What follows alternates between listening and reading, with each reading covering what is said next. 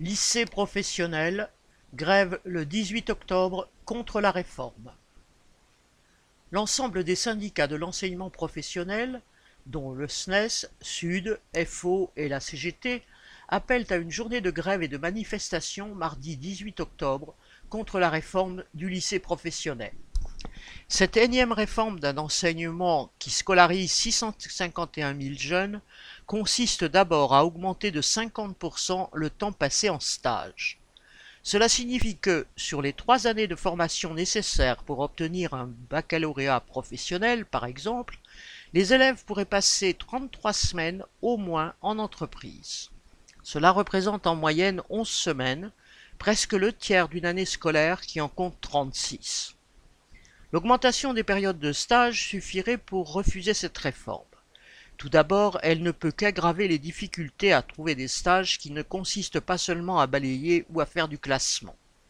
Mais surtout, la diminution du temps consacré à l'enseignement du français, de l'histoire, des langues ou des mathématiques qui en découlent pénalise particulièrement les jeunes scolarisés dans les filières professionnelles qui sont majoritairement issus des classes populaires et ont déjà bien moins accès à une certaine culture générale.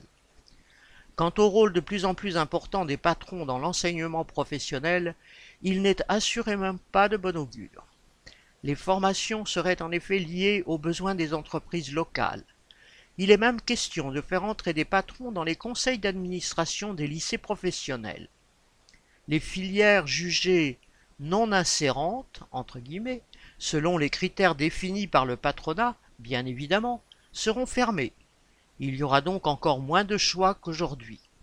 Quant aux enseignants des filières concernées, ils sont sommés de se réorienter vers d'autres disciplines plus porteuses, ce qui signifie une reconversion forcée, comme cela fut le cas pour la filière gestion-administration. Au bout du compte, cela amène progressivement à la disparition du lycée professionnel, avec une économie considérable pour le budget de l'éducation nationale. Dans le domaine de l'éducation comme dans les autres, le gouvernement agit au service du patronat pour qui une main-d'œuvre bien formée est une main-d'œuvre directement exploitable et la plus malléable possible. Aline Rettes